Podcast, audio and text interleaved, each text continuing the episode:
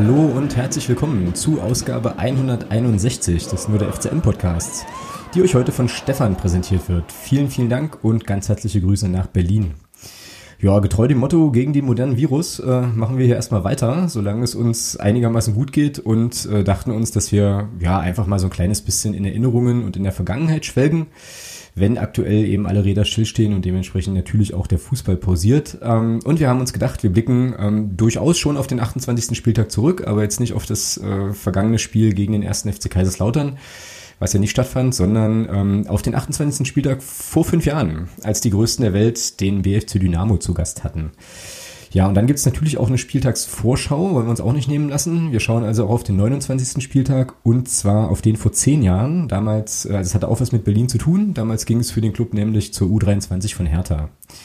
Ja, im sonstigen Segment geht es, äh, es wird euch jetzt nicht überraschen, natürlich um die äh, Aussetzung des Spielbetriebs und seine möglichen Folgen und Auswirkungen. Ähm, außerdem ja, hat auch unser Podcast-Pate für heute noch zwei, drei Fragen geschickt zur aktiven Fanszene, die wir natürlich auch aus äh, unserer Perspektive und nach bestem Wissen und Gewissen versuchen wollen zu beantworten. Also ähm, ja, so ein bisschen, alles ein bisschen anders, aber das geht ja irgendwie allen so. Wir legen trotzdem los. Äh, hallo Thomas, grüß dich.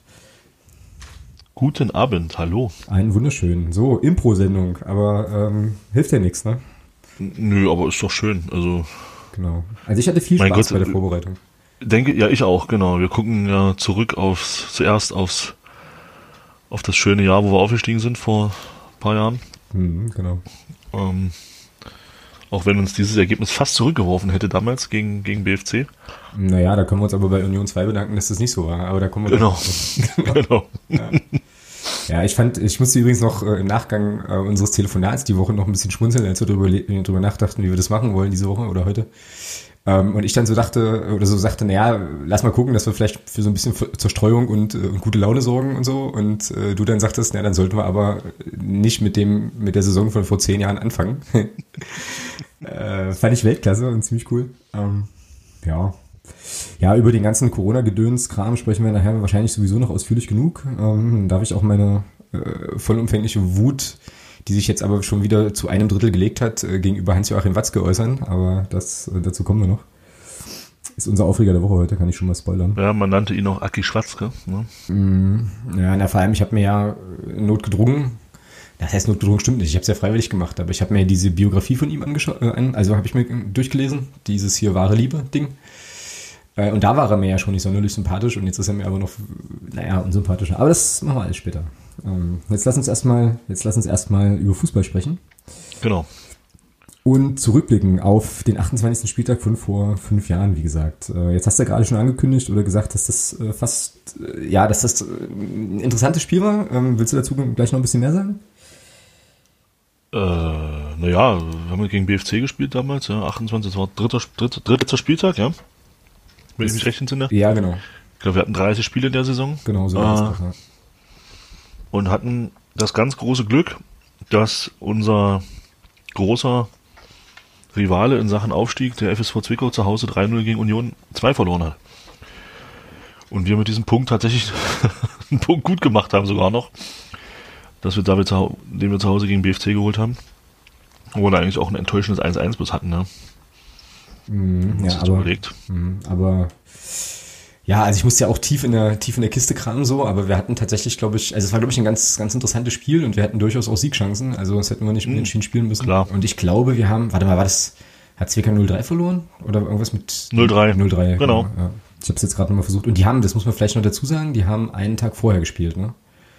Mhm. Ich glaube, so war das. Wir haben, glaube ich, das war glaube ich ein Sonntag. Ähm, und ich glaube, Zwickau hatte Samstag gespielt. Das bedeutete also, wenn wir das ziehen, dass das schon ein sehr, sehr großer Schritt gewesen wäre in Richtung Staffelsieg, den wir ja brauchten, um gegen den bereits feststehenden Meister der Regionalliga Südwest dann die Relegation bestreiten zu dürfen. So? Genau. So war das, richtig. Also, ähm, ja, eigentlich also relativ lange ein Kopf an Kopf rennen. Glaubst du eigentlich, das habe ich vorhin mir so überlegt, als Zwickau dann zu Hause 0-3 verloren hatte, wussten die da schon, dass es das war? So, also ich meine, es ist halt, war ja schon eine relativ also relativ tief in der Saison, ne? Und es war ja, war ja irgendwie klar, wer zuerst zuckt, wird das Ding wahrscheinlich verlieren, ja. Dieses Rennen. Na, entschieden hat sich ja dann eine Woche später damals. Entschieden hat sich dann in Berlin. Bei Hertha. Genau. Hm. Da haben wir, glaube ich, 2-1 gewonnen. Nee, 4-1. Das war ein recht deutliches Ding. Hm, genau. Und Zwickau hatte, glaube ich, wieder verloren. Ja, müssen sie ja. Wir hatten ja dann, genau, wir sind ja mit vier Punkten Vorsprung dann in den letzten Spieltag gegangen. Genau. Ja. Ja. Ja, und ich kann mich auch noch erinnern, dass das damals ja auch so war, dass das schon, also dass wir alle, glaube ich, dem Spiel ja doch mit einer gewissen Anspannung und freudigen Erwartung, also dem BFC-Spiel jetzt, äh, entgegengeblickt haben, weil es ja auch, oh, jetzt rede ich mich um Kopf und Kragen, aber es war schon nach ganz langer Zeit mal wieder ein Pflichtspiel gegen den BFC, ne? Oder? War doch so. Also zumindest zu Hause. So, also auswärts hatten wir ja schon Hinrunde. Ja, möglich. Ich glaube, die waren in dem Jahr aufgestiegen. Genau.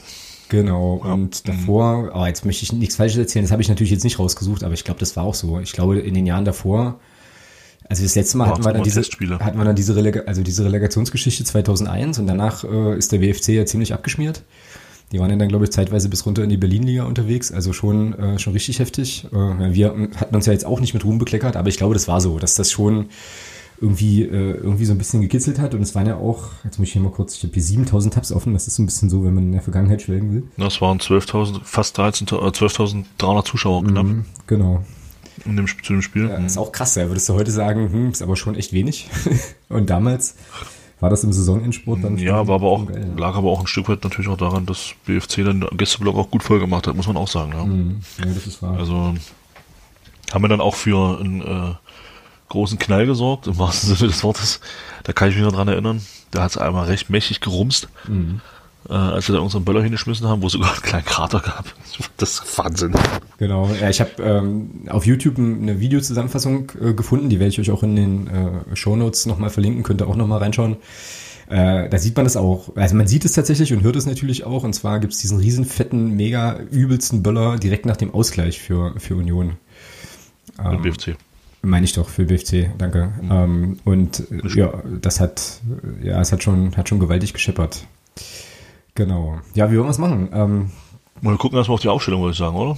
wir gucken erstmal auf die Aufstellung. Das ist eine ziemlich gute. Ah, das, das sind schöne Namen, die da, die da auf dem Platz standen. Genau. Also Trainer war natürlich ein gewisser Jens Hertel. Das wird ja mit den Namen wird es ja nachher noch viel schlimmer. Also ähm, was ich da, was ich da plötzlich angefangen habe, mich durchzuklicken durch Werdegänge auch und so Heidewitzka.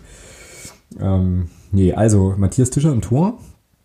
Und ich meine, das war auch so eigentlich wäre, also wir hatten doch vor der Saison Jan Glinker verpflichtet, ne? Genau, da stand Tischi erst. Dann hatte Jens Hertel irgendwann, ich weiß nicht wann, um siebten, achten Spieltag rum ein Tor getauscht. Und da hatte sich doch der Jan Glinker in der Schlussphase der Saison verletzt und dann war es doch für alle eine schöne Sache, dass Tischi dann nochmal im Tor stand. Genau, ja, genau so war das auch. Und ich glaube, das war nach einer längeren Pause sein erstes Spiel wieder auch gegen. Genau, und allen, und allen dann auch klar war, dass äh, Tischi dann auch die Relegation spielen wird. Ja, das war schon, das war schon cool. Genau, ja, wenn man, also das ist, also mir geht da richtig, äh, so richtig das Herz auf. Also das ist jetzt schon irgendwie die übelste Nostalgiefolge. Ähm, Viererkette, Nico Hamann links, äh, zentral Silvio Bankert und Felix Schiller. Maschine, geil. Und auf äh, der rechten defensiven Außenbahn ein gewisser Nils Butzen, Fußballgott. So, davor Doppelsechs Sven Reimann ähm, und Putti. Steffen Puttkammer, genau. Offensive Dreierreihe laut Transfermarkt.de waren jedenfalls äh, links Lars Fuchs, in der Zentrale Mario Sowieslo und auf der rechten Seite Kevin Kruschke. Die Genau. Älteren unter uns erinnern sich noch und vorne im Sturm natürlich der ewige Christian Beck. Der dann später, der Kevin Kroschke, ging ja dann später auch zum Gegner, den wir gerade besprechen, ne? Ja, war das so? War der denn nicht beim Berliner AK? Nee, nicht Kruschke. Entschuldigung, das war Steinborn. Ja. Steinborn ist zum BFC gegangen, genau. Genau, ich glaube, Kruschke äh, tauchte dann später bei Dings hier beim, B, beim BAK nochmal auf oder so. Wo er jetzt spielt, weiß ich gerade gar nicht, aber es lässt Ja, und eingewechselt wurden dann ein gewisser äh, Tarek Chahed, ein gewisser Matthias Steinborn und wir alle kennen ihn noch, äh, unseren Relegationsgott äh, Nikolas Hebisch. Chancentod, genau. Eigentlich auch total geil, ja. Der hat ja in der Saison. Chancentod, der hatte eine Relegation zwei Tore gemacht. Ja, ich wollte es ja gerade sagen, der hat ja in der Saison ähm, jetzt nicht irgendwie. Hat in der Saison auch, erinner dich, erinner dich, er hat in Babelsberg das wichtige, das wichtige Siegtor gemacht, ich glaube, es war es 2-1. Und war noch ein Spiel, glaube ich, wo auch ein entscheidendes Tor gemacht hat. Ja, das ist alles richtig. Ich wollte jetzt nur aber gerade nochmal ausführen, dass er ja sonst nicht dafür, also dass Nikolaus Hebisch jetzt generell bei uns nicht dafür bekannt war, der Bomber der Nation zu sein. Ja, er hat halt die, die Tore, er hat halt die ganz wichtigen Tore gemacht Genau, in, dem, genau. in dem Jahr. Ja, Ja. richtig, hat er auch. Ja, so war die, so war die Aufstellung. Auf der Gegenseite, ähm, ja, da kann man jetzt nicht so viele Leute rausheben, ähm, die man kennen könnte. Müsste, war der mal bei uns? Björn, Björn Brunnemann, Philipp Saalbach war mal bei uns, ja. Saalbach sagt mir was. Sagte mir auch was. Warte. Oder, oder verwechselt den jetzt mit Sumelka? Na, Sebastian Sumelka war auf jeden Fall auch bei uns. Jetzt guck, lass, lass mich kurz gucken. Nee, der war tatsächlich bei Tatsache, der war bei uns. uns 2010, 2011. Krass. Aber das sind Der wir kam noch. dann zu uns. Der kam nach, nee, spitzer Blödsinn. Der kam nachher, wenn wir nachher über das andere Spiel sprechen, kam er zu uns. oh, wir sind hier gefangen in einem, in einem üblen Raum-Zeitkontinuum. Äh, ja, ist nicht so leicht. Ich mach das, äh, ich mach die Philipp Saalbach, den Philipp Saalbach-Tab mal zu, weil ich habe ja eh noch 30.000 andere offen. Genau. Ansonsten, ja, Anders Schaler könnte man noch kennen. Vom Namen her. Genau. Ja. Naja, ähm, so war es im Björn Brunnemann. Björn Brunnemann. Ja, Björn Brunnemann ist auch so ein Name, den man kennen kann. Genau. Gucke. Ja. Übrigens bei uns noch auf der Bank äh, kam aber nicht zum Einsatz äh, Lukas Zichos, äh, dann irgendwann Erfurt, ein gewisser Christopher Hanke und ein gewisser René Lange. Ja, Ja. genau.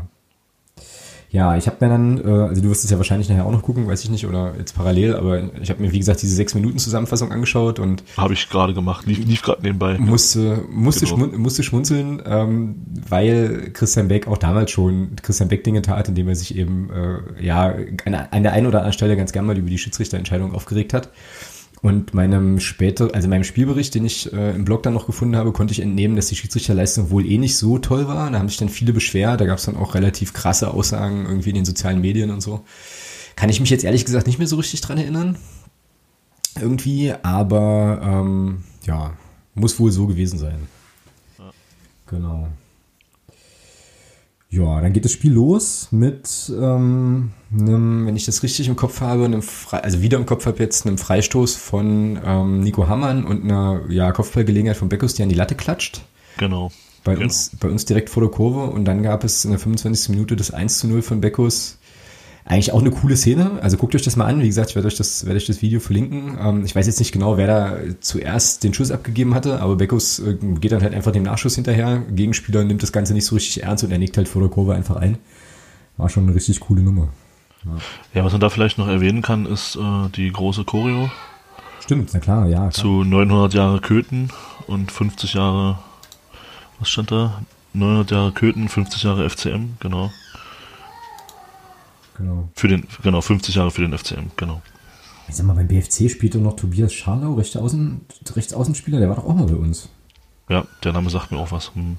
Kommen wir vielleicht nachher nochmal drauf. Ja, lass mich das mal gucken. Ja, auch, auch, nee, der, also der ist sozusagen, der war vorher bei uns. Der kam von Germania Schöneiche äh, dann zum FCM und es ging dann von dort aus zum BFC, nachdem er fast ein Jahr, äh, anderthalb Jahre vereinslos war, wenn ich das richtig sehe. Genau. Und war zum Schluss beim SV Empo Berlin pausiert jetzt aber. Krass. Ja, genau. Ja, stimmt. Riesen Choreo gab es noch, das ist richtig. Schönes Ding auf der Nord. Ähm, ja, BFC mit, mit, mit ein, zwei, drei Leuten auf jeden Fall auch am Start, war ganz gut. Ja, und ich habe das jetzt so irgendwie im Kopf, dass wir tatsächlich ähm, das nicht unbedingt unentschieden hätten spielen müssen halt. Also auch in der Spielzusammenfassung sieht man dann nochmal ein paar, ein paar schöne Szenen, aber eben auch ein schön gemachtes, muss man eben auch sagen, 1 zu 1 durch Herrn Zurawski, Martin Zurawski, genau. Die Chance vorm 1-0, die der Torwart vereitet hatte, Marius Sowislo. Ah, okay. Dann gab es eine Bogenlampe und Beckus hat ihn dann reingeköpft. Genau, genau. Ja. Ja, so war das. Also ich muss, wie gesagt, ich habe jetzt äh, natürlich, wie gesagt, noch mal ein bisschen was gelesen und so, aber äh, konnte mich jetzt, in, also dazu sind es einfach seit dieser Zeit auch viel zu viele Spiele, ja. Also so an Einzelheiten auch echt nicht mehr erinnern. Kannst du mal kurz die Jeopardy-Melodie spielen? Mein Sohn möchte mich nochmal sehen. Dein Sohn möchte dich noch mal sehen und möchte auch im Podcast mitwirken, das kann ich sehr gerne tun. Dann sag gleich gut wieder Nacht. Jo.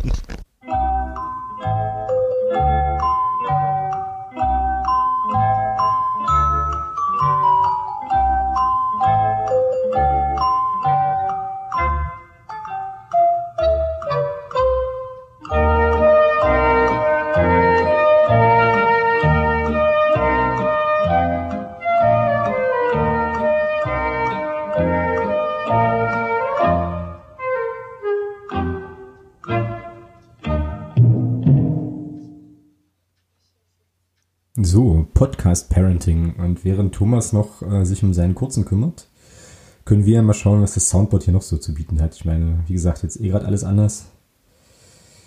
Das hier passt eigentlich immer ganz gut. Ähm, ja, lassen wir einfach mal durchlaufen. Ich hoffe, dass ich da jetzt aber dann nicht, äh, dass jetzt hier nicht der Podcast unterbrochen wird oder Spielabbruch passiert oder sonst irgendwas.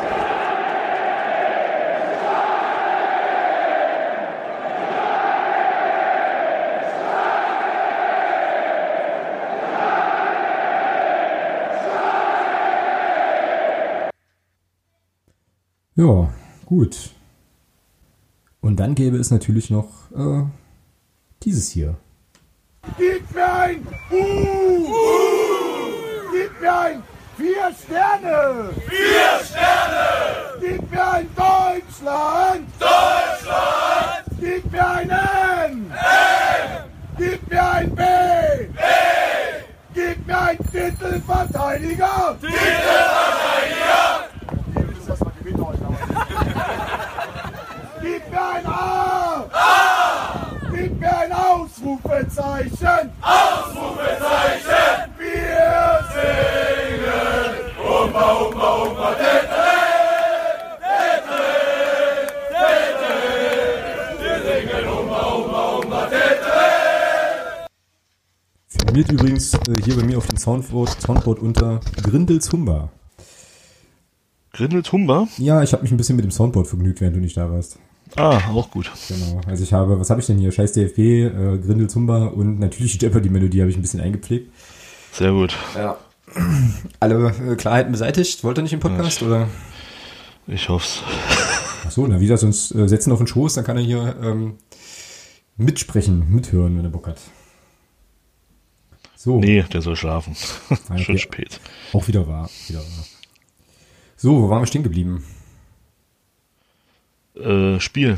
Hätten wir eigentlich gewinnen müssen. Das stimmt, genau. Von den Chancen her. Äh, und Mario Sowieslo hatte die Chance vorm, vorm 1-0. Genau, vom 1-0. Ja. Äh, Beckus. Genau. Genau. Ja, dann haben wir das Ding am Ende gezogen und der Rest ist äh, Geschichte. Der Rest ist im wahrsten Sinne des Wortes Geschichte, genau. Dann ging es nämlich am nächsten Spieltag, wie du schon korrekt sagtest, zur kleinen Hertha. Da geht's jetzt auch gleich hin, in der, äh, äh, im Erinnerungsteil Teil 2, deswegen passt das eigentlich total gut. Ja, Gruseligerweise. wir- schöne Überleitung. perfekte, perfekte Überleitung, genau. Und da hatte dann, glaube ich, wenn ich mich da richtig erinnere, Tarek Chahed sein erstes Prof, also sein erstes Tor im Männerbereich gemacht und auch da den Deckel drauf gemacht dann auf dieses, auf diesen Staffelsieg. Letztes Spiel dann in der Saison war zu Hause gegen ähm, Viktoria Berlin, was wir verloren haben, was aber keinen mehr gebockt hat. So irgendwie. Und dann Hm, genau, uns hatten wir 2-1, glaube ich, verloren, ja. Genau. Und alles andere ist dann, ist dann Geschichte.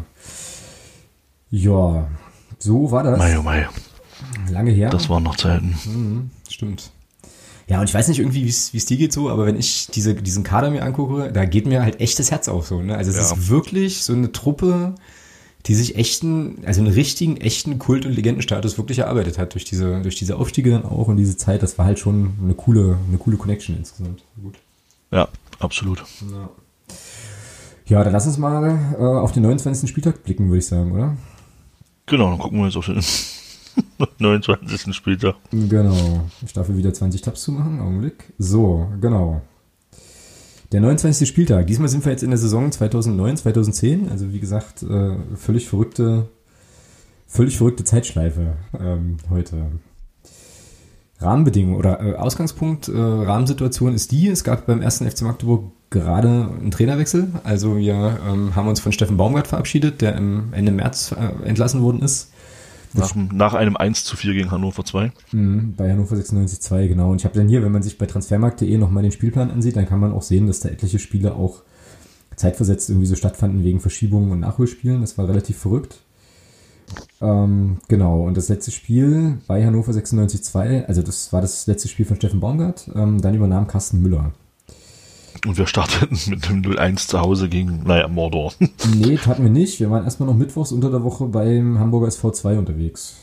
Ach so, naja, ich habe jetzt hier einfach nach Spieltag so einen äh, Genau. Spieltag. Ja, das war dann am 24.03. Äh, auch total fanfreundlich, ja, total fanfreundliche Anschlusszeit, Mittwoch, vier- äh, Mittwoch 16 Uhr. Fantastisch. Spielen wir 1 zu 1 beim HSV 2. Mal ganz kurz gucken, wer da so alles auf dem Platz stand. Also für den, für den Hamburger SV. Ja, ob man da noch irgendwen kennt. Na gut, Hanno Behrens würde man kennen. Ach, weißt du, wer im Sturm spielte bei dem Spiel? Bei Hamburg? Mhm. Wenn du so anfängst, wahrscheinlich ein. Nee, das sogar nicht. Äh, Mhm, mhm. Geiler, viel, viel, viel geiler. Hat der mal bei uns gespielt dann? Ja, Kleinen Tipp. äh, Also es gibt zwei Namen ähm, und äh, einer davon spielt aktuell sogar bei uns. Jetzt bin ich raus. Bertram. Sören Bertram, genau. Sören Bertram hat äh, damals gegen uns in der ersten Elf gestanden und hat tatsächlich auch äh, in der 90. Minute das Ausgleichstor erzielt. Ah, das gibt's doch nicht. ist krass, oder? Äh, und äh, also Sören Bertram, der war damals ja irgendwie zwölf oder so, keine Ahnung. Ähm, und noch ein zweiter Name spielte beim Hamburger SV 2 gegen uns, hat aber keinen Treffer erzielt, ein gewisser Steven Leverenz. Nein. Doch, Das ist ja Wahnsinn. Das, das ist geil. ja, ist schon geil. Der, der kam auch in der 88. Minute noch. Nee, gar nicht, er wurde ausgewechselt in der 88. Minute für Joseph Ulumide oder so. Und es kam noch ein gewisser, also ein ganz unbekannter Spieler, den, also ist dann auch relativ schnell wieder für Glüterstern, kennt man eigentlich kaum. Kam in der 60. Minute für den HSV 2 ein gewisser äh, Heun Ming Song. Ja, Wahnsinn. Ja. Ist krass, oder? Also, finde ich cool. Und, Wahnsinn. und ich habe noch einen, ähm, es gab eine gelbe Karte, äh, die zweite in der Saison für einen Spieler des Hamburger Sportvereins und das war ein gewisser André Hahn.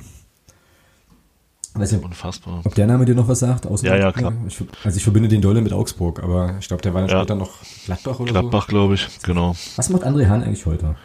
Kam, war der nicht sogar, war der nicht sogar, kam der nicht aus Offenbach? Oh, das weiß ich jetzt nicht, keine Ahnung. André Hahn ist wieder in Augsburg. Achso, guck an. Naja, das war jedenfalls der HSV, aber über den wollten wir eigentlich gar nicht sprechen.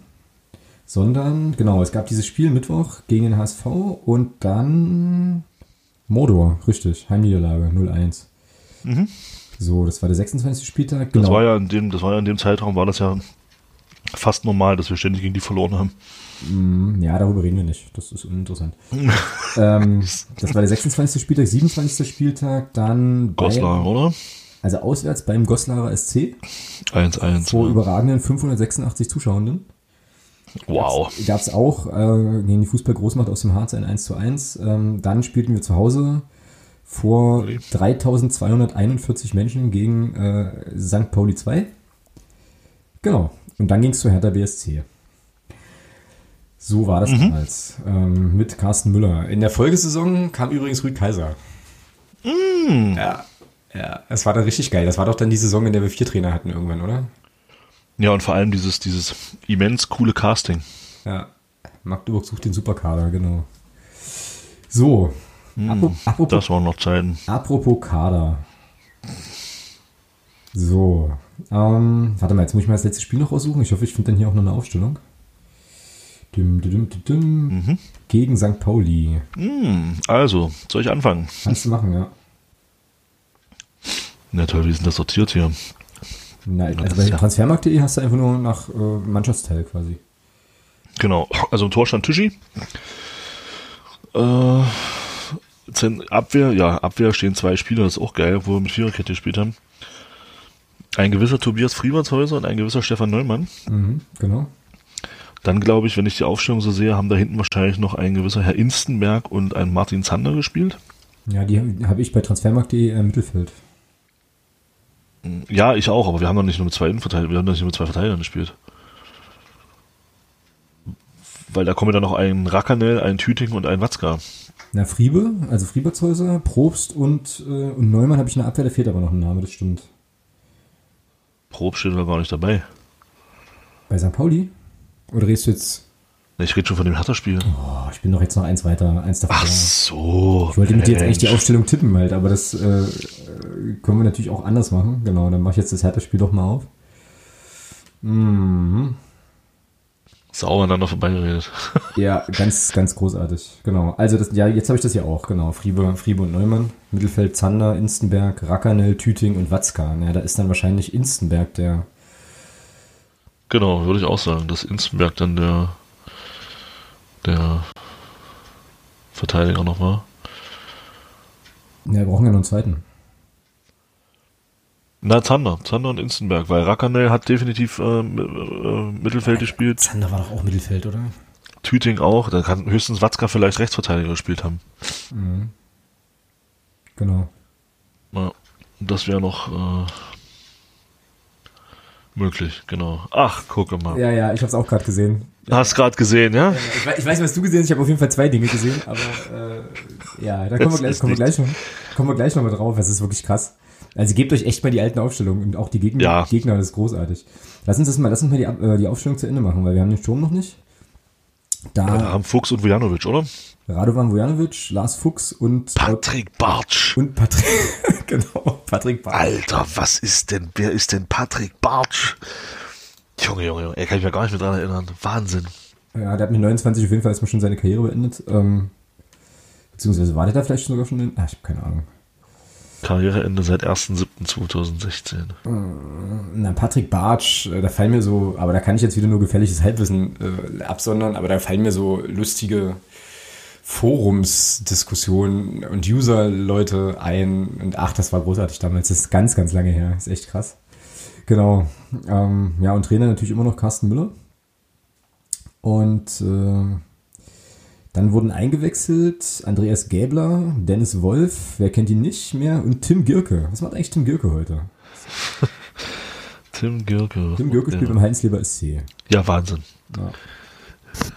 Sechste Liga. Also, aber geiler sind eigentlich die Gegner, ja.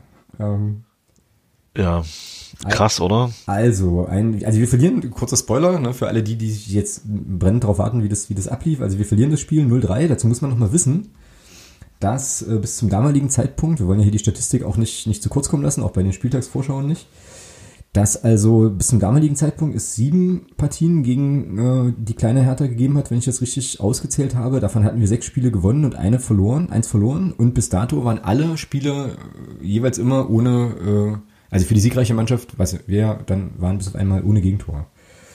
So, und der letzte, das letzte Spiel davor war ein 3 zu 0 Heimsieg am 12. Spieltag vor 6.999 Zuschauern und Zuschauerinnen.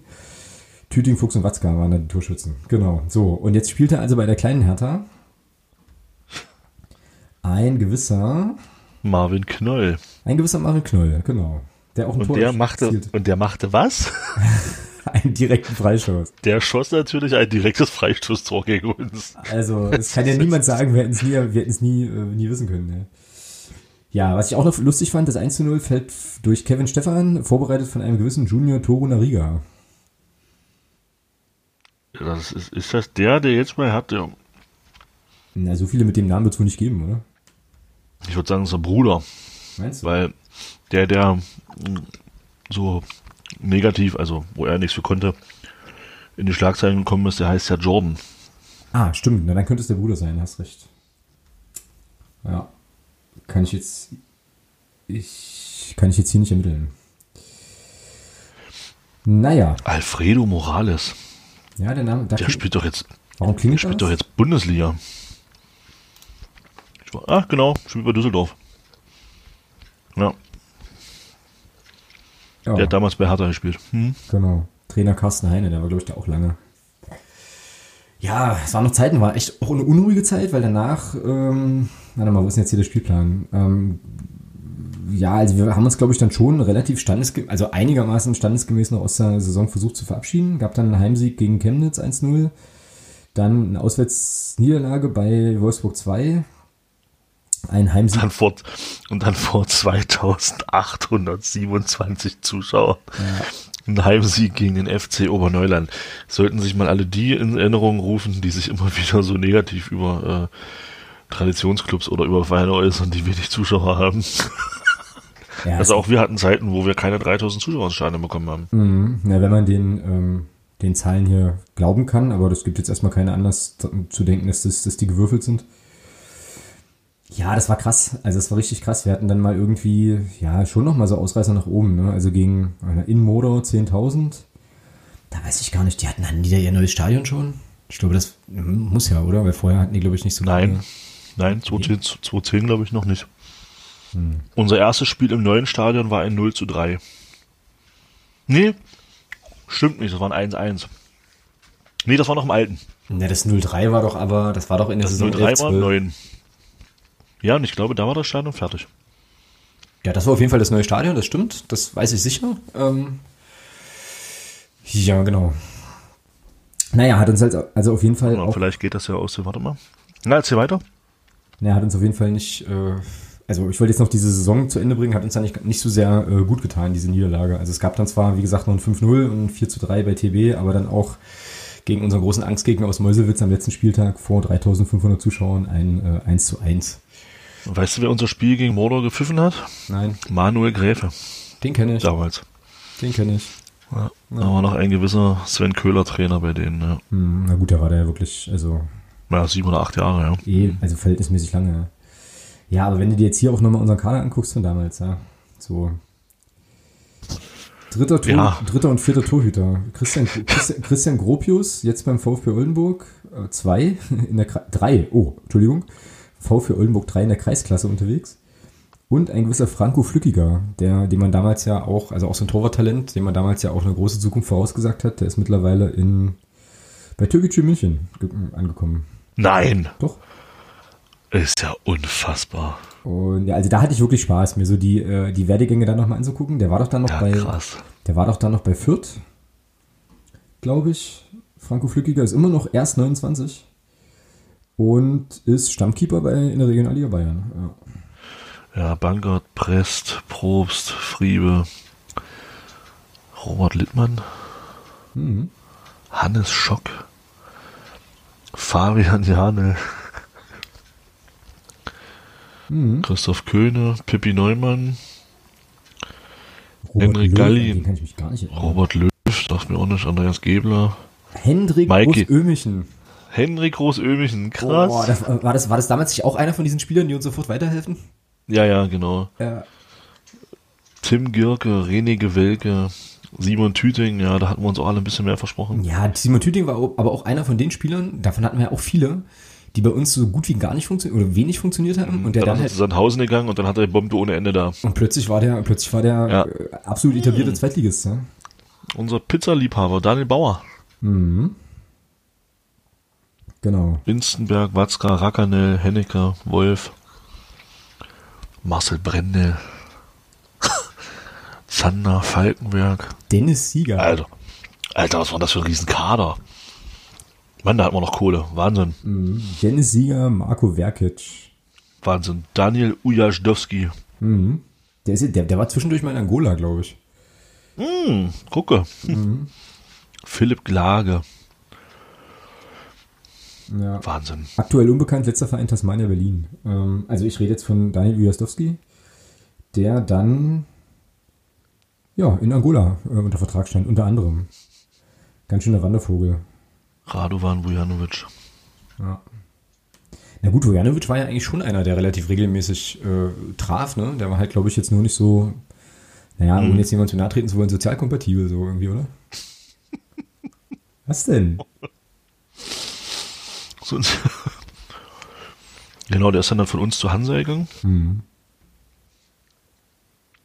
Genau. Ich weiß gar nicht, wo hatten Hansa da noch, haben die noch Bundesliga gespielt? Oder Zweitliga? Zweitliga, glaube ich, haben die da noch gespielt. In dem Jahr. Hm. Ich glaube, dann sind die, ich glaube, die sind dann abgestiegen. Ja. Ja, und äh, bei Transfermarkt sehe ich jetzt ja gerade nochmal die Top-Abgänge ähm, in unserer Mannschaft vor der Saison.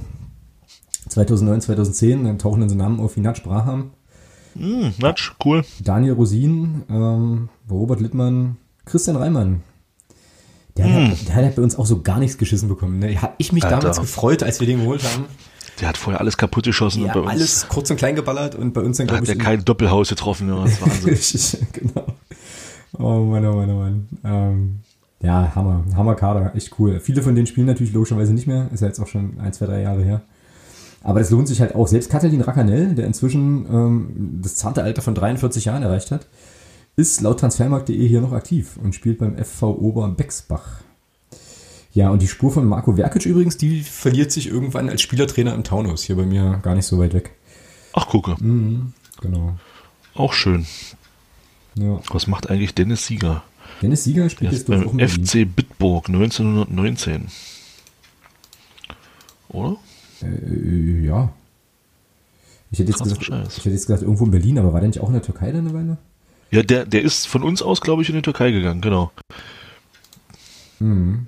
Der, ich glaube ich glaub sogar in die erste Liga. Ja, der hat aber auch eine Kader, also eine, eine Mannschaftsliste, eine Transferliste. Heieiei. Nee, stimmt nicht. Der ist von uns zu Erfurt Der gegangen. ist von uns zu RV2 gegangen, von da nach Neunkirchen und dann hat er einige Nach Vereine. in- Pendixbor, Ja, das versuche ich gar nicht also auszusprechen. Sirzbor, jetzt, jetzt wird's schwer. Gölschükspor, Na, auf jeden in der Türkei. genau. Äh, gut, da kann, ist ja endet ja äh, irgendwie alles auf Spor am Ende. Krass, ja, der hat auch eine bewegte Vergangenheit. Ja. Und jetzt spielt er beim FC Bitburg 1919. Ja. Die wo spielen? Ja, jetzt bin ich raus. Also so aus dem aus dem Stand. Warte. Also jeden Fall ist der Trainer Fabian Käfer-Everts. Ja, genau. Mhm. Gesundheit. ja. So, was spielen die hier? Geht das hier irgendwie draus hervor? Nee, nicht wirklich. Schade, das ist hier nicht. Ja, das kriegen wir raus. Ja. FC Bitburg 1919. FC Bitburg äh, aus der Stadt Bitburg, ist klar. Ähm, Rheinland, Amateurliga Rheinland, irgendwie war da, waren die mal, also irgendwo da die Ecke ist das. Hm, naja, okay. Wer kennt sie nicht? Genau, mein Gott. Ja, lange her, ja. Lange, lange her. So, und dann haben wir Was gedacht, für Zeiten. Ja, dann haben wir gedacht, okay, ähm, jetzt äh, noch, noch mal irgendwie ein Cut, jetzt wird alles besser. Wir holen den ersten ausländischen Trainer der ähm, FCM-Geschichte mit Rüd Kaiser und es wurde ja dann auch erstmal besser. Also wir haben ja, glaube ich, die ersten, wir haben ja ganz gut gestartet unter denen, ne? 2010, 2011. Am Anfang sah es ganz gut aus, genau. Und dann sah es aber relativ schnell, relativ beschissen aus, muss man schon auch sagen. Ja. Genau. Ja, was, was, was ich damals auch noch weiß, ähm, wo ich mir auch gedacht habe, also es war echt Wahnsinn. Ähm, wir haben ja in dem Jahr, ist ja äh, das, äh, der neue Fanliebling des Ostens äh, in die Regionalliga aufgestiegen. Mhm. Mhm. Und wir sind da, glaube ich, mit 5.500 oder sogar 6.000 Leuten hingefahren. Hatten dann aber im nächsten Heimspiel weniger Zuschauer als auswärts mit in Leipzig waren.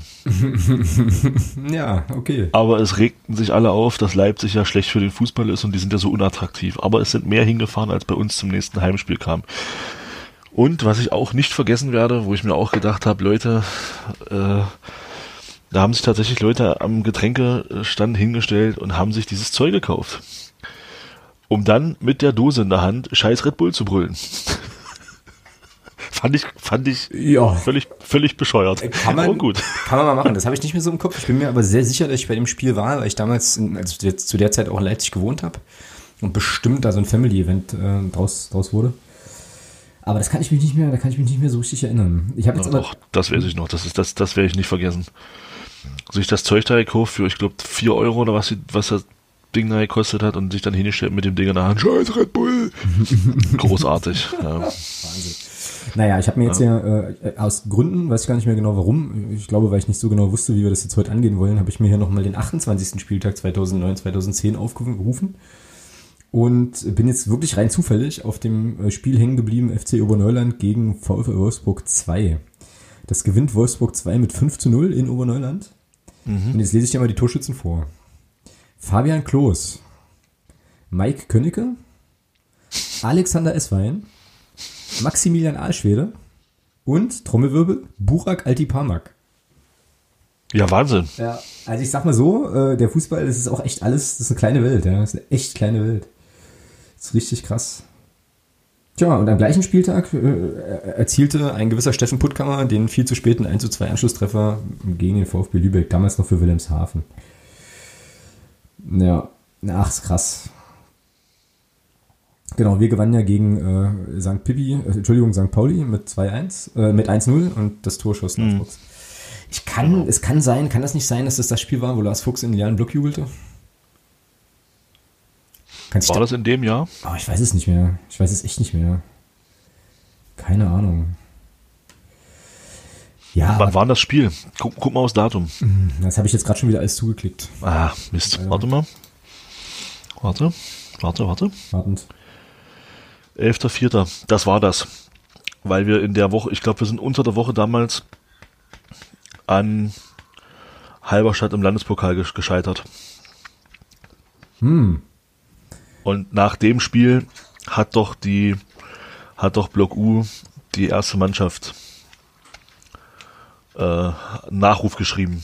Ah, wenn das das, wenn das das war, wenn das nach dem Spiel, also wenn das in dem Jahr war, das, warte mal, das guckt das, warte mal. FCM Halberstadt 2010. Das ja, war das nicht, war das, war das, also du meinst dieses, diese große Blockfahne mit der Todesanzeige, ne? Genau, aber das war, glaube ich, im Jahr, in der, in der 12. Saison, oder? War das nicht nach dem Haldensleben, also nachdem wir im Haldensleben ausgeschieden sind und dann auch gegen, gegen Mordor verloren hatten? Kann auch Heilensleben, Oh, ja, ich weiß ey, nur, dass da Spiele, irgendwas war da. Ja, ja. schlimm. Aber das können die Hörer gerne aufklären, Genau. Na, ich glaube, dass es jetzt so Hörerinnen und Hörer gibt. Also zum Beispiel Axel, der sitzt jetzt bestimmt die das schon, wissen. Ja, Der, der sitzt jetzt der, schlägt, schon der schlägt wahrscheinlich die Hände über dauerhaft, Kopf dauerhaft. Der hat jetzt wahrscheinlich schon, schon irgendwie Platzwunden am Kopf oder so, weißt du?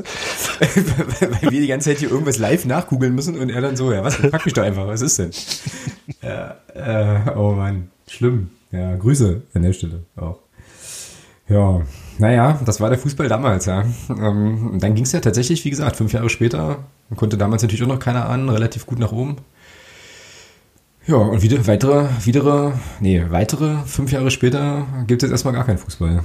So. Wenn man bedenkt, dass dann, dass der Tiefpunkt in dem, in, in der Dekade ja noch kam. Ja, genau.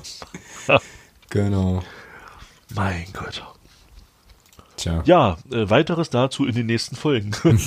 ja, genau. Wir werden wahrscheinlich noch die eine oder andere Folge machen mit, äh, mit alten, älteren Spielen. Wir hatten uns auch, kann ich jetzt, kann, das kann ich spoilern, oder? Weil wir haben jetzt noch nicht so, nicht so einen richtigen Plan. Ähm, aber wir hatten uns auf jeden Fall auch nochmal vorgenommen, uns nochmal so ein ganz altes Spiel von, von ganz, ganz früher, Genau. von ganz, ganz Ja. früher anzugucken. Und das Also dann, da, wo es noch richtig gut lief. Mhm, genau, wo der Fußball noch im Stehen gespielt werden konnte und so. Äh, Genau. Das machen wir mal die Tage noch. Ähm, gucken wir mal. Also lassen uns da auf jeden Fall noch was einfallen ähm, und werden, ja, wie gesagt, wie im Intro schon gesagt, auf jeden Fall bis zu weiteres erstmal erstmal weitermachen und mal schauen, ob wir da nicht noch das ein oder andere Goldstück aus der FCM-Historie finden, über das es sich noch, äh, noch gut reden lässt. Möglicherweise laden wir auch noch den einen oder anderen Gast ein. Mal gucken. Aber jetzt lass uns mal noch so ein bisschen auf aktuelle äh, Geschehnisse schauen. Und ich finde, da bietet sich ja der Aufreger der Woche an. Ähm, ich spiele ihn hier mal ein, warte. Ich bin mir! Ich bin's Kommando!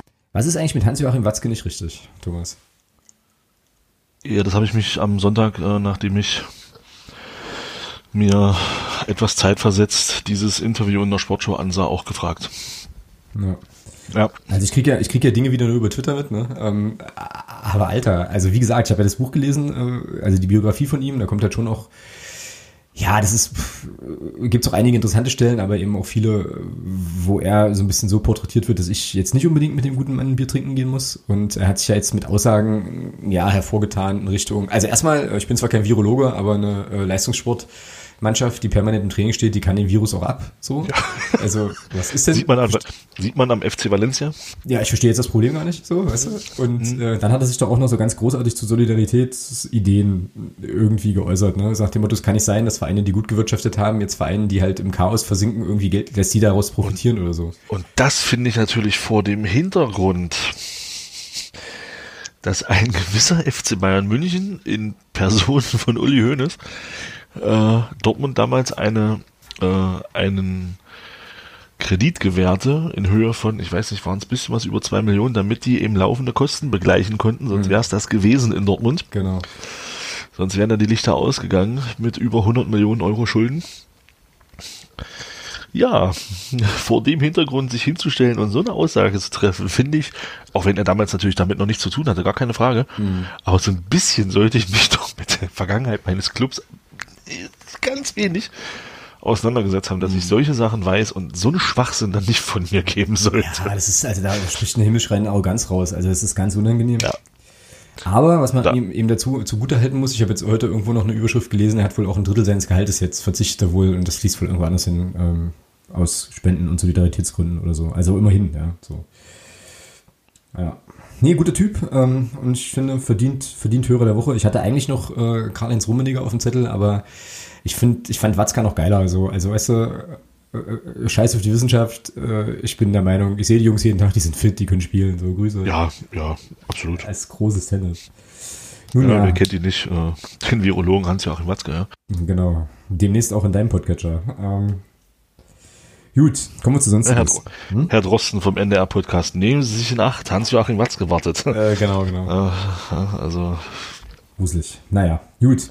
Sonstiges. Ähm, wir haben ein paar Sachen jetzt hier im Sonstiges-Blog. Zunächst mal gibt's natürlich wieder den, äh, den Themenwunsch unseres Podcast-Paten. Und da finde ich in allererster Linie jetzt mal ganz interessant, dass der Stefan, der heute diese Podcast-Folge hier präsentiert und sponsert, ähm, tatsächlich Unioner ist. Also ähm, quasi vereinsübergreifender Podcast-Patenschaft. finde ich erstmal ziemlich cool. Und er schreibt, ähm, also als Unioner und waschechter Ossi hat die Magdeburger Fanszene einen guten Ruf, auch hier in Köpenick, schreibt er, ähm, also ich zitiere nur. Mich interessiert, wie es kommt, dass ihr selbst in der dritten Liga so einen super Support habt. Gibt Block U insgesamt den Ton an? Ich frage, weil die Hull-Szene ja nach wie vor, unabhängig von den Ultras, zu Auswärtsspielen zu euren Freunden nach Mordor äh, fährt oder die Auswärtsspiele wahrnimmt. Ja, also ich glaube, der Kern der Frage ist, wie äh, passierte es, dass ähm, wir auch in der dritten Liga so einen Support haben und was man vielleicht auch nochmal dazu sagen muss, immer mal wieder, auch in der, also bis die Saison dann ausgesetzt wurde, auch in der sportlich nicht so sehr angenehmen Zeit, auch äh, schon eine große Solidarität und Rückendeckung seitens der aktiven Fanszene natürlich für die Mannschaft. Ne? Ja, äh, wie, wie kann man da gut darauf antworten, Thomas? Warum ist das in der dritten Liga bei uns mh, so gut? Vier Worte. Uh, okay. Die größten der Welt. Ach so, weil es einfach so ist, meinst du? Ja, weil es einfach so ist. Nein, ähm, ja, keine Ahnung. Also ich, ja, wir haben das ja schon öfter besprochen. Ich glaube, dieser, dieser Startschuss dazu war tatsächlich so ein Stück weit so, auch die Aufstiegssaison damals ähm, war das, ja, Axel, jetzt wirst du dir wieder die Hände über den Kopf zusammenschlagen. War das im Aufstiegsjahr, wo Block U gegen Auerbach mobil gemacht hat am ersten Spieltag und Nee. 10.000 Zuschauer ins Stadion Nee, holen das wollte? war, nee, nee, nee, nee, das war 2012, 2013. okay, Das, das, war, da. quasi in der Saison 1. Ach so, das war nach der nach dem kolossalen. Mega-Abfuck. Okay. Genau. Ja. Gut, okay. Ähm, ja, aber ich denke schon, dass das so den Ursprung in dieser, so ein Stück weit in dieser Aufstiegssaison hat. Ähm, dann natürlich mit dem brachialen Heimspiel gegen Offenbach, wo das, glaube ich, äh, schon, ja, wo das dann so den Höhepunkt hatte in meinen Augen. Äh, ja, und dann halt Münster, ja, dritte Liga. Genau. Ja, Letzte ich, gesehen, über 17 Tribünen. genau. genau. Ja, na, ich würde da sogar fast noch ein Stück eher anfangen. Also ich habe über die Frage natürlich auch nachgedacht und dann kam mir so der Gedanke, naja, wir reden ja einfach auch immer von der Generation Amateurfußball, ne? Und die bezieht sich ja auch, also Ja, natürlich klar. auch logischerweise auf die aktive Fanszene. Ähm, und also die, also eine, ich sage auch mal für Regionalliga-Verhältnisse schon sehr, sehr, sehr stabile und, äh, und gute, gute Fanszene, die gab es ja vorher auch schon. Ne? So, und ich glaube, was halt eben das große Verdienst vom Block U ist, ähm, und da spielt dieses Auerbach-Spiel sicherlich eine Rolle, aber auch noch verschiedene andere Optionen oder Aktionen, ähm, ist eben, dass, dass unsere aktive Fanszene es schon ein Stück weit geschafft hat, so schätze ich das jedenfalls ein, auch sehr, sehr, sehr große Teile des übrigen Stadions irgendwann mal mit einzubeziehen. so. Absolut. Also ich kann mich dann erinnern, es gab dann, ähm, also es gab ja irgendwann auch mal den, das, das Planet MD auch an anderen Stadionbereichen zu kaufen. Also das Stadionheft der aktiven Fanszene wurde dann aus diversen Gründen, die wir hier auch schon mal besprochen hatten, wieder eingestellt. Ähm, und es ist so eine gewisse Offenheit irgendwie passiert. Also ich kann mich zum Beispiel erinnern, ganz am Anfang, also ganz, ganz, ganz am Anfang, ne, ähm, war so, waren die Ultras oder die aktiven Fanszenen, die aktive Fanszene für mich auch immer eher so, okay, das sind die Jungs in den, in den eher schwarzen Klamotten, ähm, die böse gucken und die, die, vor denen ich erstmal Respekt habe, so.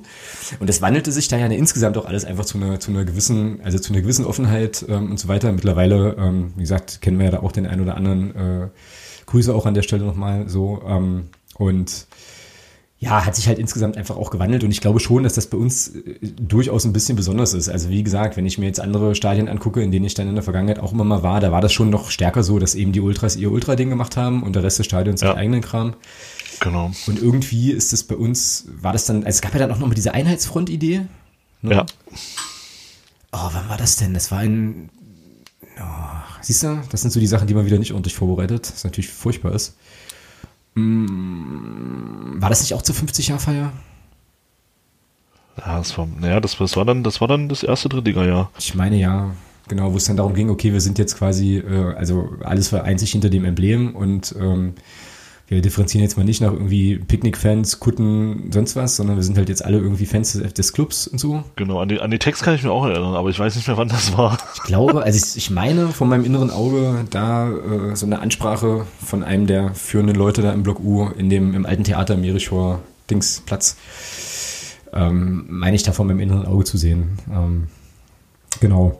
Naja, und wie gesagt, also es ist halt schon, also ich glaube, die kurze Antwort ist einfach, das ist halt äh, lange gewachsen, so diese, diese ganze Geschichte und ähm, naja, bleibt deswegen jetzt auch in der dritten Liga auch nach dem Abstieg irgendwie äh, stabil.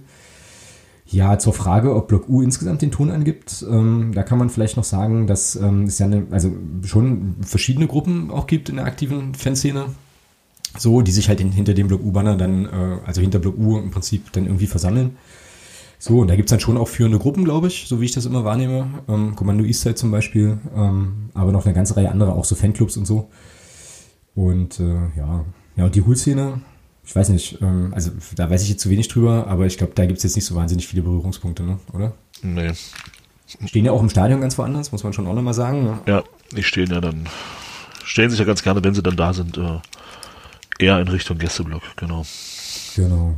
Tja. Ja, aber ja, wie das kommt, ich glaube, das ist auch, ja, ich denke mal schon, man kann da gewisse Parallelen auch schon, also, oder was Parallelen nicht, das, nee, ähm, wenn man dieses, dieses Amateurfußball-Ding, das ist halt wirklich, ähm, wir haben ja alle die, die um die Jahrtausendwende geboren sind, oder auch fünf Jahre vorher, also Mitte der 90er, oder auch ich. Oder auch ich. ich. Ja, oder auch ich, Anfang der 80er. Äh, wir haben ja diese ganz großen Zeiten des ersten FC Magdeburg nie, nie bewusst erlebt. Naja, genau. Und, und ich glaube, also ich bin zum FCM gekommen, das geht dir ja auch so, da haben wir Regionalliga gespielt. Ja, und wenn überhaupt, oder Oberliga. Und ähm, ich denke, das ist vielleicht auch ein Grund, dass das hier so, so gut auch gewachsen ist, dass es hier nie wirklich so diesen Erfolg gab und es wirklich bei denen, wo, sie, wo das dann langsam losging, wie sich das alles entwickelt hat, wirklich darum ging, äh, den 1. FC Magdeburg halt wirklich so, also dass es da nicht darum ging, oh, die haben Erfolg, da gehen wir jetzt hin, sondern da ging es halt wirklich um den Club hier aus Magdeburg und der ganz, ganz weit unten gespielt hat für sein Und dann hat sich das natürlich alles ein Stück weit entwickelt, ja. Mhm. Genau. Und ist dann alles mitgewachsen. Das sieht man ja auch daran, äh, äh, dass unser, unser Vorsänger, den ja nur jeder kennt, ähm, äh, auch mal erzählt hat, als wir nach, als wir nach Bochum gefahren sind, wie er angefangen hat, auf dem, auf dem Zaun äh, mit, mit, mit Texten in der Hand äh, vor, vor 500 Leuten.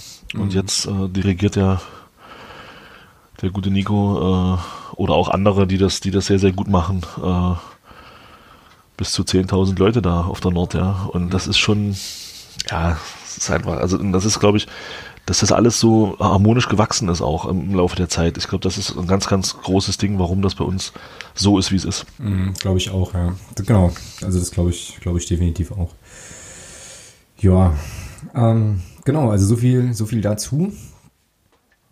Ähm, genau, wo wir jetzt gerade schon mal bei der aktiven Fanszene sind. Ich habe heute noch mal äh, ein Gespräch gehabt mit äh, einem ja, Kollegen aus dem Fanrat, ähm, einfach ein bisschen geschnackt und äh, er erzählte auch noch mal so ein kleines bisschen über das Treffen, was im, jetzt am vergangenen Wochenende stattfand zwischen aktiven Fanszene, Präsidium, ähm, Mitgliedern des Aufsichtsrats und äh, ja, eben dem Fanrat und so. Also im Nachgang, habt ihr auch alle mitbekommen, im Nachgang ähm, zu dieser ähm, zu dieser Stellungnahme von Block U, äh, wo ja dann auch die äh, Entlassung von Mike Franz gefordert wurde und so weiter.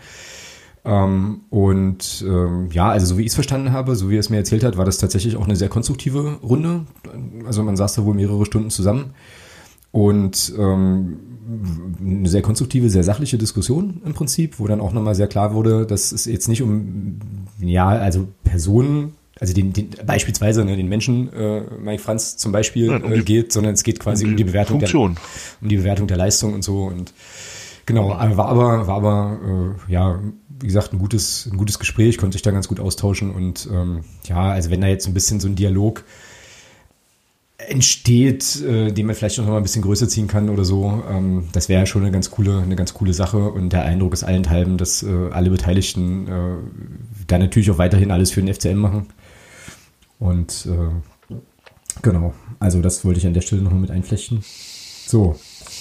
Genau, aber das sind ja eigentlich alles Themen, die uns gar nicht so richtig beschäftigen können im Moment, weil äh, ja, Wir spielen ja nicht. naja, weil ja relativ unklar ist, wie es generell weitergeht. Ne? Ja. Also das ist ja schon, das ist ja schon so. Ich äh, habe mir vorhin noch mal so ein bisschen die, was heißt ein bisschen, ich habe mir vorhin das Interview mit Mike Franz bei Sport im Osten angeschaut. Hast du das gesehen? Das Ding mit, äh, wo Peter Wollitz auch dabei ist? Nee, das lange mit äh, Sabrina Bramowski.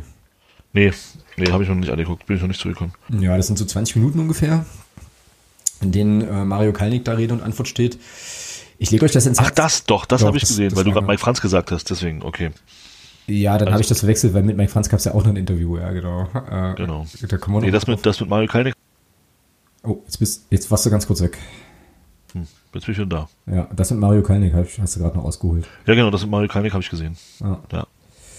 Genau, also das äh, würde ich euch auf jeden Fall auch allen ans Herz legen zu gucken. Ich finde, Mario Kalnick sagt da tatsächlich äh, viele, viele gute und kluge Dinge, auch gerade zum Umgang mit der, mit der Corona-Pandemie und so weiter äh, und auch den Überlegungen, die es da jetzt gibt, äh, wie man irgendwie weiter verfahren kann. Und, und deswegen guckt euch das unbedingt auch bis zum Ende an, es gibt äh, am Ende dann von ihm schon auch nochmal ein Statement in Richtung äh, der letzten Wochen und da räumt er durchaus äh, für sich und für Mike Franz auch noch, äh, ja, also ein, auch eine, sicherlich seinen Anteil beigetragen zu haben zu der Situation, so wie sie jetzt ist. Ich erzähle das deswegen, weil wir ja hier im Podcast häufiger mal darüber gemeckert haben, insbesondere ich auch ganz, ganz laut, dass mir da so eine Form von Selbstreflexion und Selbstkritik der sportlichen Leitung fehlt das kam da in dem Segment, das war ganz am Ende, kam das durchaus raus und das wollte ich ja an der Stelle auch nochmal einfach, äh, ja, einfach wertschätzend äh, erzählen, weil wir, wie gesagt, zu viel gemeckert haben. Aber da hat er schon durchaus gesagt, naja, wir sind hier an der ganzen Situation natürlich nicht ganz unschuldig. Äh, gibt viele verschiedene Problemfelder und ähm, das fand ich irgendwie cool. Ja. Genau. Ja, ja, ist war gut. Ansonsten, was kann man sagen? Was wissen wir? Bis 30.04. ist jetzt erstmal ausgesetzt, ne? Ja. Genau. Ja, und dann hat man so die Idee, das Ganze in zwei Monaten zu Ende spielen zu wollen, weil äh, Deadline ist der 30.06., weil dann laufen die ganzen Spielerverträge aus. Ja, da habe ich aber auch schon gelesen, dass da jetzt wohl der Wunsch auch an die FIFA herangetragen wurde, da irgendwas zu ändern. Okay. Im Reglement. Aber ich habe jetzt den Artikel, ich habe bloß die Überschrift gelesen, ich habe den Artikel jetzt noch nicht gelesen dazu. Hm. Ähm, ja, na gut, man könnte ja natürlich jetzt ein bisschen in den Sommer reinspielen, weil die UEFA ja sich dazu entschlossen hat, die EM auf nächstes Jahr zu verschieben. Und keine Regressforderung stellt, oder? Das gab es doch auch, Ja. war doch auch so eine Diskussion. Ja, da, das, da gab es wohl aber widersprüchliche Aussagen. Also die UEFA hat das wohl dementiert, dass das so war. Und das würde ich uns als UEFA jetzt auch. Also, Ja, aber ich denke, ich denke, naja, warum? Ist doch egal. Der Ruf ist doch eh hin. Da brauchen sie es nicht dementieren. Genau. Also, nee, aber also wenn es so war, wie es war, dass sie da von Verbänden und Ligen 300 Millionen Euro gefordert haben, dann ist das schon ein ziemlich starkes Stück.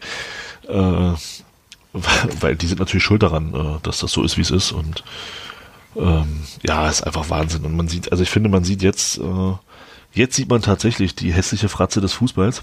Mhm, genau. Ja, um mal, um mal äh, einen gewissen Herrn äh, Rummenigge zu zitieren. Ähm, jetzt sieht man sie. Jetzt geht's nur noch um Kohle. Genau. Ja. Also wenn man jetzt mal, mal auf, auf Top-Niveau. Ich finde, ich finde, was du gerade schon gesagt hast, dass das Interview von Mario Kalnick war da schon, fand ich sehr, sehr gut. Also auch, dass man klar sagt, die Saison ohne Zuschauer will man nicht zu Ende bringen in der dritten Liga, weil die Zuschauereinnahmen eben essentiell sind für die Genau. Clubs. Genau. Das ist für mich schon eine, eine sehr, sehr wichtige Kernaussage, ähm, weil das für mich im Umkehrschluss heißt, das war's. Ja. Die Saison ist vorbei. Ja. Ähm, ich glaube nicht, dass ähm, das Ganze Ende April, so wie man das jetzt vorhat, äh, fortgesetzt werden kann. Davon gehe ich einfach nicht aus. Und ähm, von daher denke ich, dass man, also für mich wäre tatsächlich die, ja, sinnvoll vielleicht nicht, fair ist es vielleicht auch nicht, äh, aber die in der Situation, glaube ich, beste Lösung wäre tatsächlich, man annulliert diese Saison, setzt die auf Null und beendet das Ganze, weil es ist einfach, zumindest in, in der dritten Liga, was die ersten beiden Ligen machen, keine Ahnung. Ähm, das, was die Geldsäcke da von der DFL vorhaben, weiß ich nicht. Aber in der dritten Liga ist es in meinen Augen sinnlos, ähm, da jetzt 17 englische Wochen einzustreuen Ja. und das Ding irgendwie bis zum bis zu einem gewissen Zeitraum durch, durchzuprügeln, ist für mich einfach ja, wie gesagt, da, da man ja scheinbar von der dritten Liga aus ähm, das Thema Zuschauerausschlüsse ausschließt, ist das Thema durch für mich.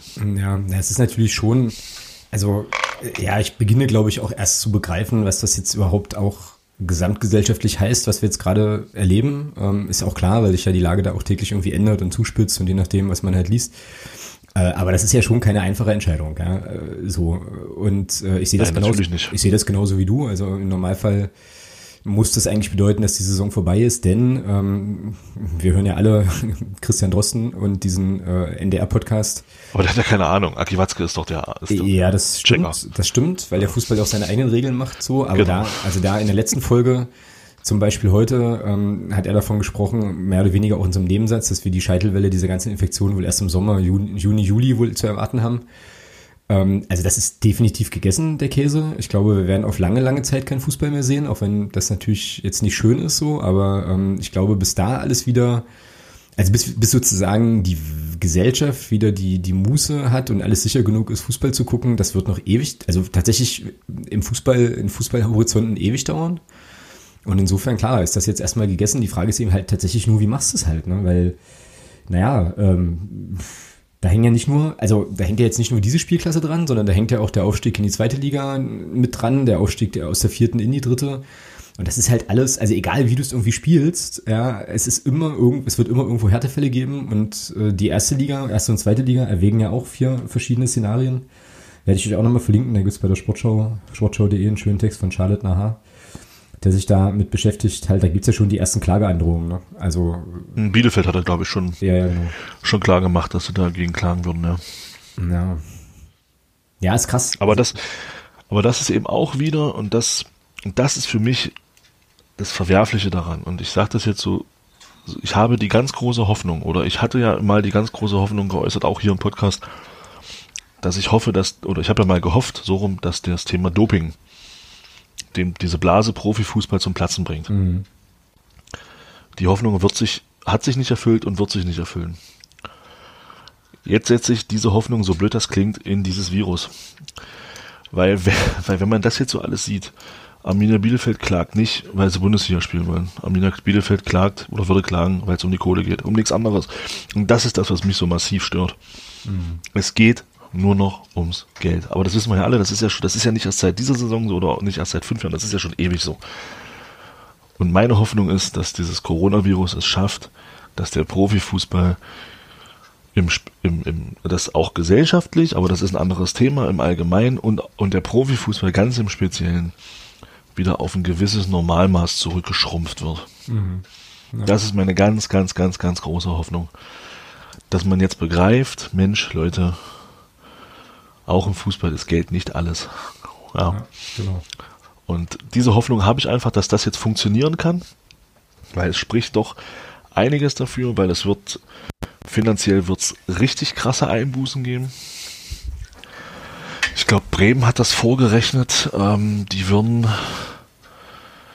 die würden, wenn die Saison jetzt beendet werden würde, 20 Millionen verlieren. Mhm. Ähm, ja, und, äh, ja, und die, die hast du nicht rumliegen halt. Also das, weißt du? Die hast du, die, klar, die hast du nicht rumliegen, keine Frage. Ja, aber die würden halt 20 Millionen verlieren und da reden wir von Bremen. Mhm. Die sind, die spielen ja, ich sag mal, jetzt nicht die große Rolle, auch im, auch im TV-Geschäft. Äh, das sind ja ganz andere äh, Größen, die da so rumlaufen. Mhm. Also die verlieren ja noch mehr. Und aber das ist halt der Wahnsinn, ja. Da geht's ja schon los. Also ich finde, das ist, das ist wieder so schön, also diese dritte Liga, ja das ist halt irgendwo das Schöne an der Liga. Hier ist tatsächlich noch, noch etwas wie Zuschauereinnahmen wichtig. Mhm. Ja. Hier spielt das, hier spielt es noch eine Rolle, wie viel Zuschauer du ins Stadion bekommst. Das hat tatsächlich noch Auswirkungen. In der Bundesliga ist das scheißegal. Ja, das da, ist das ein, da ist das ein Zubrot. Genau.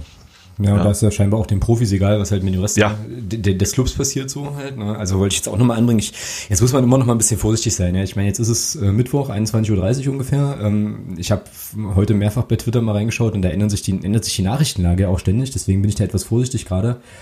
Aber ähm, naja, es gibt ja scheinbar auch keine Bestrebungen seitens der Profis in der ersten und zweiten Liga vielleicht auch mal ein paar Penunsen abzugeben an, äh, ja, an den Club oder wie auch immer, ja, und jetzt da äh, für einen finanziellen Ausgleich zu sorgen, die werden halt zugekotzt da mit Kohle.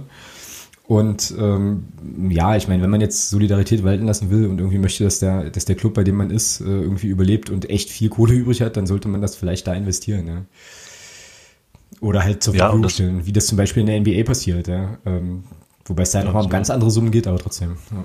Das würde halt auch keinen umbringen, ja. Von den, genau. sag mal, von den ersten, von den, von den Erstligaspielern schon gar nicht, äh, würde es keinen umbringen, wenn er mal für die Monate, wo es jetzt eben kritisch ist, äh, mal auf 10% seines, oder ach, 5% würden auch schon reichen. Ja, dann hast, dann hast du, äh, glaube ich, in jedem Club sämtliche Mitarbeiter schon mal gerettet. Mhm, ja. ja. die dann in den Geschäftsstellen sitzen und im Ticketing und wo auch immer. Äh, die hättest du dann, wenn dann 20 Spieler auf 5% ihres Gehaltes mal verzichten würden und sie würden dann danach bestimmt nicht am Hungertuch nagen. Mhm. Ähm, ja, aber das ist eben das. Ähm, die Fans machen sich Gedanken, wie sie ihre Vereine unterstützen können. Ähm, da werden dann virtuelle Bratwürste schon verkauft ähm, bei Clubs in bei einem Club in der Bundesliga. Ja, und da kommt halt derzeit noch recht wenig. Ja, da stellt sich dann eben, wie du schon gesagt hast, ein Watzke hin und redet davon, dass äh, Solidarität hier nicht angebracht ist. Ähm, ja, es ist ein Wahnsinn. Ja, und ich glaube tatsächlich, ähm, also wie gesagt, das ist ja ein epochales, ein epochales Ding, was wir jetzt gerade erleben. Das betrifft ja weit, weit mehr als nur den Fußball. So und ich denke, ja, eben. also wenn sich das jetzt so, wenn sich das jetzt so entwickelt, wie sich das im Moment abzeichnet, ohne da jetzt schwarz zu malen, müssen wir uns, glaube ich, und ich mich auch, ne? Und wie gesagt, mir fällt es echt schwer, auch noch meinen Kopf da irgendwie drumherum zu kriegen, aber ich glaube, wir müssen uns dann wirklich darauf einstellen, dass bestimmte Branchen einfach möglicherweise dann so gut wie gar nicht mehr existieren, wenn dieses Ding vorbei ist. Ne? Also ich meine, ich gucke mir jetzt äh, an, halt kulturelle äh, Einrichtungen, künstlerische Tätigkeiten etc. Also alles, was im Prinzip auf Publikumsverkehr und Einnahmen angewiesen ist, findet halt nicht mehr statt. Das wird, da wird vieles krachen gehen, da wird auch die Kneipe um die Ecke krachen gehen. Und ganz ehrlich, ich glaube tatsächlich, dass auch im Profifußball äh, viele Vereine das möglicherweise nicht, nicht überstehen, vielleicht. Das kann passieren, ja. Und äh, das ist ja auch so, ich meine, weißt du, das ist halt auch so geil. Der Fußball hat ja auch immer so diesen Nimbus der Unantastbarkeit, so Parallelgesellschaft etc. pp. Aber ich glaube, mhm. solche Sachen bleiben da auch nicht ganz, äh, nicht ganz ohne Folgen. So und das tut mir halt äh, natürlich unendlich leid für die Leute, die halt wie gesagt auf der Geschäftsstelle da ihren Lebensunterhalt verdienen oder eben auch, weiß ich nicht, haben wir heute auch drüber gesprochen. Ähm, Drittliga-Kicker, die jetzt, jetzt nicht eben fünfstellig verdienen, so, ja, und dann vielleicht auch, keine Ahnung, durch einen, im besten Fall durch ein NLZ gewandert sind, äh, keine Ausbildung haben, alles auf, auf die Karte Profifußball setzen. Also, ne, das wird alle betreffen. Und ich glaube, dass wir vielleicht in einem Jahr ganz andere Themen haben werden, nochmal, als das, was jetzt gerade so, ja, mal gucken, wie es weitergeht, wann es weitergeht oder so. Keine Ahnung.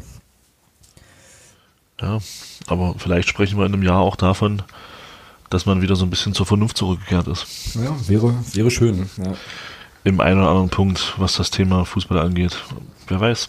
Also das vielleicht kann, muss man das nicht immer alles so negativ sehen, äh, was das angeht. Ich meine, das Thema ist natürlich eine Katastrophe, ja, brauchen wir gar nicht drüber reden. Also, und da spielt der Fußball halt auch nur eine ganz, ganz kleine Rolle. Ja, wie, du, wie du gerade schon gesagt hast. Das ist halt für uns alle, die, die diesen Sport halt äh, gerne verfolgen und da auch ein Stück weit, ähm, das heißt ein Stück weit, da auch Fan von, einem, von, von einem Club sind, das ist jetzt natürlich schon ein Einschnitt, gar keine Frage. Ähm, aber es gibt halt derzeit wesentlich Wichtigeres als Fußball, ja. Mhm. Und äh, von daher ist das, also diese ganzen Diskussionen, die dann da auch aufkommen, teilweise für mich völlig Banane. Da äußert sich ein Jens Lehmann, ich meine, hallo, äh, und, und redet davon, das ist alles gar nicht so schlimm. Äh, was habt ihr eigentlich alle? Und, äh, und dann liest man so oder hört auch so Berichte von, von Bekannten, wo die, wo die, wo die Frau in einer Notaufnahme arbeitet in einem Krankenhaus in NRW und sagt, ähm, ja, wir kommen gar nicht mehr hinterher. Äh, und dann hörst du eben solche Sachen, ja, ist doch alles gar nicht so schlimm. Mhm, naja. Und denkst du so, Leute, komm mal von deinem Ross runter und, und, und geh doch mal in die Realität zurück, du Vore, ja, also ganz ehrlich. Äh, ja, oder lass es lieber und bleib zu Hause, weil äh, die Realität, ja, oder, ja, genau. Die, die, Realität sieht ja so aus, dass, äh, dass einfach viele, viele Leute einfach auch gar nicht verstanden haben bisher. Ne? Also so, und das nicht das nicht juckt. Ja? Also äh, ich habe heute auf Twitter vom Alexander Dinger, ehemaliger Lokaljournalist aus Magdeburg, ähm, jetzt in Berlin einen Tweet gesehen, der hat ein Foto gemacht vom Tempel Tempelhofer Feld. Ah ja, da treffen sich Leute zum Grillen, spielen da Fußball, so als wäre nix, weißt du? Wo ich mir denke, meine Güte, also ja, okay, man kann das Virus jetzt nicht sehen und so, aber es ist trotzdem da und äh, seid doch bitte so solidarisch und bleibt wenigstens zu Hause und besorgt nur die nötigsten Sachen, ja, wenn es unbedingt sein muss. Ja, aber hast das du das? Wahnsinn. Ja. Hm? Hast du das gelesen, was äh,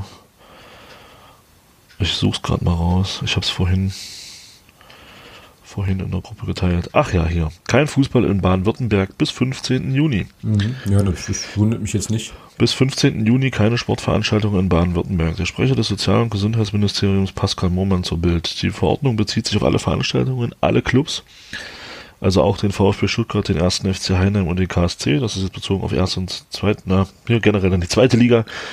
Aber ein gewisses, ein gewisser Club äh, aus Mannheim liegt ja da auch. Mhm, genau.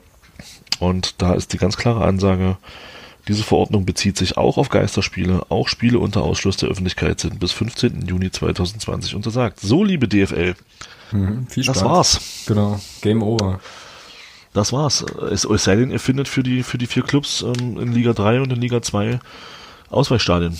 Ja, und das ist ja auch Quatsch. Und da, hat, da, da, fand, ich, da fand ich die, na, da fand ich die Aussage von Mario Kalnick heute, oder wann auch immer das Interview war, ich glaube, es war gestern, auch nochmal gut, als er gefragt wurde, was er unter Solidarität versteht. Und er dann meinte, naja, Wettbewerbsgleichheit, also gleiche Bedingungen für alle. Und äh, er sagte ja dann auch, es kann ja nicht sein, dass du quasi in Stadt X alle Sportplätze gesperrt hast und die Mannschaften gar nicht trainieren können, Stadt Y erlaubt es dann und dann spielen die Genau. gegeneinander. Also was soll das denn? Das ist ja alles, Ja. ist ja alles Banane. Ne? Und da, ja, also wenn, wie gesagt, wenn ein Bundesland solche, solche Sachen macht, dann ist das ja quasi so, also terminlich erstmal Leitlinie und damit äh, ist der Drops gelutscht und äh, wir werden uns hier alle äh, mit Netflix, Playstation und sonstigen Dingen äh, zu Hause einrichten dürfen und dann, Jo, und dann viel Freude damit haben. und dann ja und dann mal gucken, dann mal gucken, was kommt. So, ja.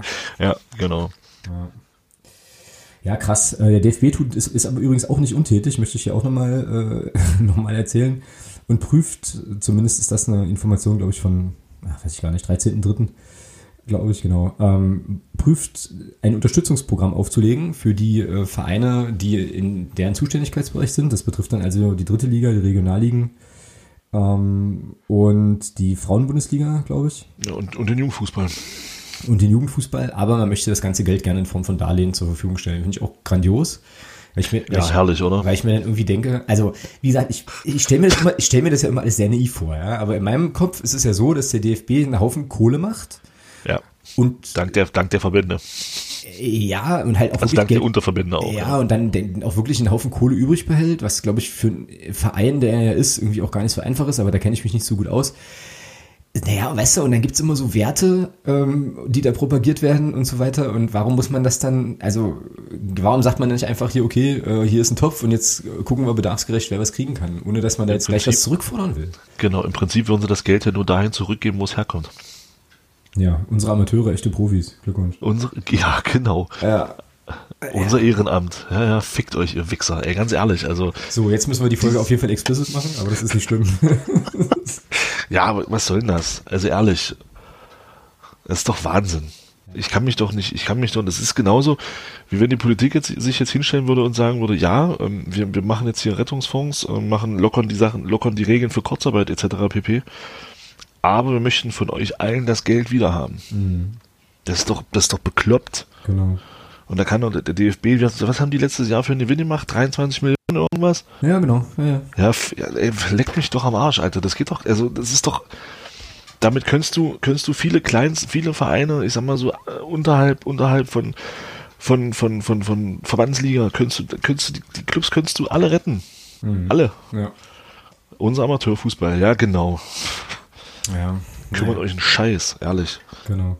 Ja, und dann ähm, auch so ein Gedanke, der mir heute so im Gespräch mit meiner Partnerin so kam, äh, die dann auch nämlich meinte, ja, also ich finde das ganz schön krass. Also ich erzähle ja dann immer so ein paar Sachen, die mich gerade so befassen, beschäftigen auch mit Fußball. Und sie meinte dann so, naja, so ein Profiverein, ja, so ein Profiklub, jetzt komme ich auch nochmal auf Dortmund zurück und auch auf den Watzke und so, der hat ja auch eine gesellschaftliche Verantwortung. Und er sagt jetzt ein Mensch, der mit Fußball so gar nichts am Hut hat eigentlich. Ne? Und die sagt halt so, naja, aber äh, sie kann jetzt nicht verstehen, dass sich ein Watzke hinstellt, von, also als quasi Chef des, ein, eines der größten deutschen Fußballvereine, einen so, und dann so solche Sachen ablässt zu Corona, so nach dem Motto, wir spielen jetzt halt weiter, unsere Jungs sind unverwundbar und überhaupt, weil eigentlich das bessere Signal doch wäre, nee, wir schließen uns da jetzt an, wir nehmen das halt mit ernst und machen das alle so, wie wir das auch machen, ähm, weil du ja auch eine Vorbildfunktion hast. Und wie willst du denn einem Amateurkicker irgendwie er erklären, der jetzt halt nicht sonntags auf seinen Ascheplatz darf, dass er das nicht darf, während halt die Bundesliga und die DFL für sich reklamieren, wir spielen auf jeden Fall weiter, weil ist ja nix, so, weißt du? Ja.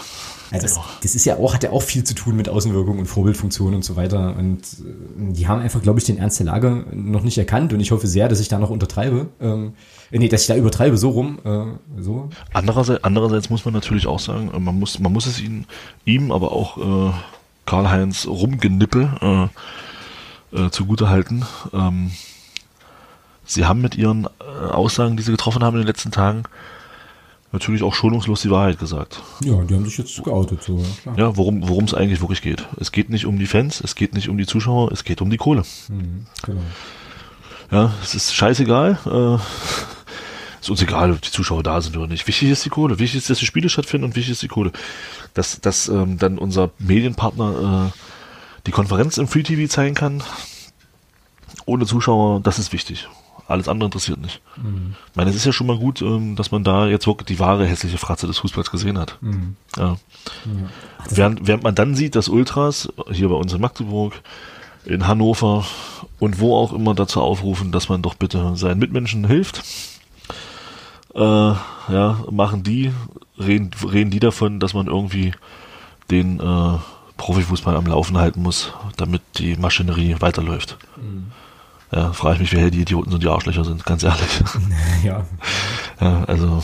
Das wird alles, das wird alles noch wirklich interessant. Also gerade äh, Stichwort Fernsehrechtevergabe, äh, was willst du denn verkaufen, wenn es keine Spiele gibt, so, ja? Und ja, eben. Ich meine, ja. Vielleicht, vielleicht bringt das ja dann tatsächlich wieder die Rückkehr zu acht Samstags- und einem Freitagsspiel. 15.30 Uhr Samstag Bundesliga, 14 Uhr Sonntag zweite Liga und 13.30 oder 14 Uhr Samstag dritte Liga. Mhm. Und dann orientiert sich der Amateurfußball entsprechend so, wie er dann da, ähm, da wird er auch seine, seine, seine Zeiten finden und dann ist, geht's allen wieder besser. Ach, ich fange wieder an zu träumen gerade. Mhm.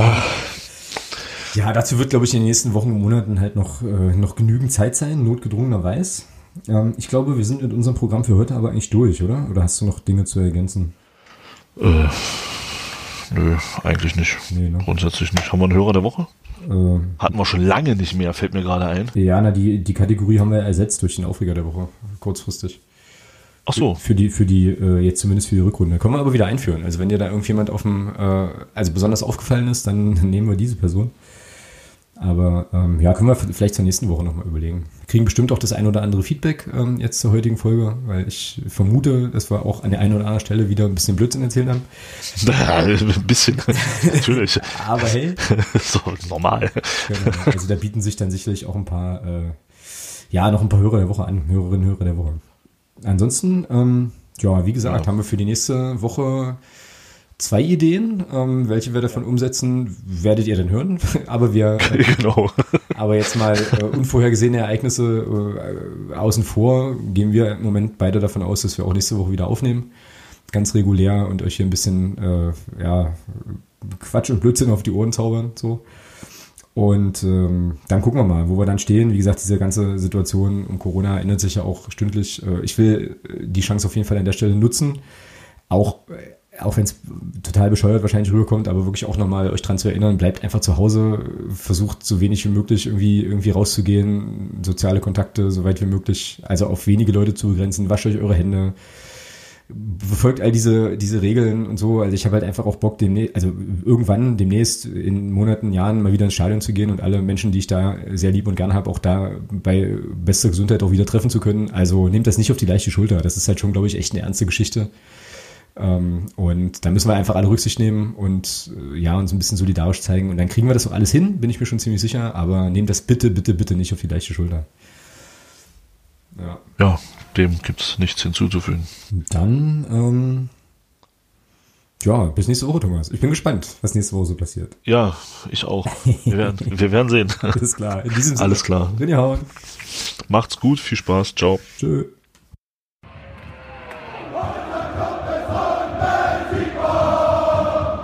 Niemand kann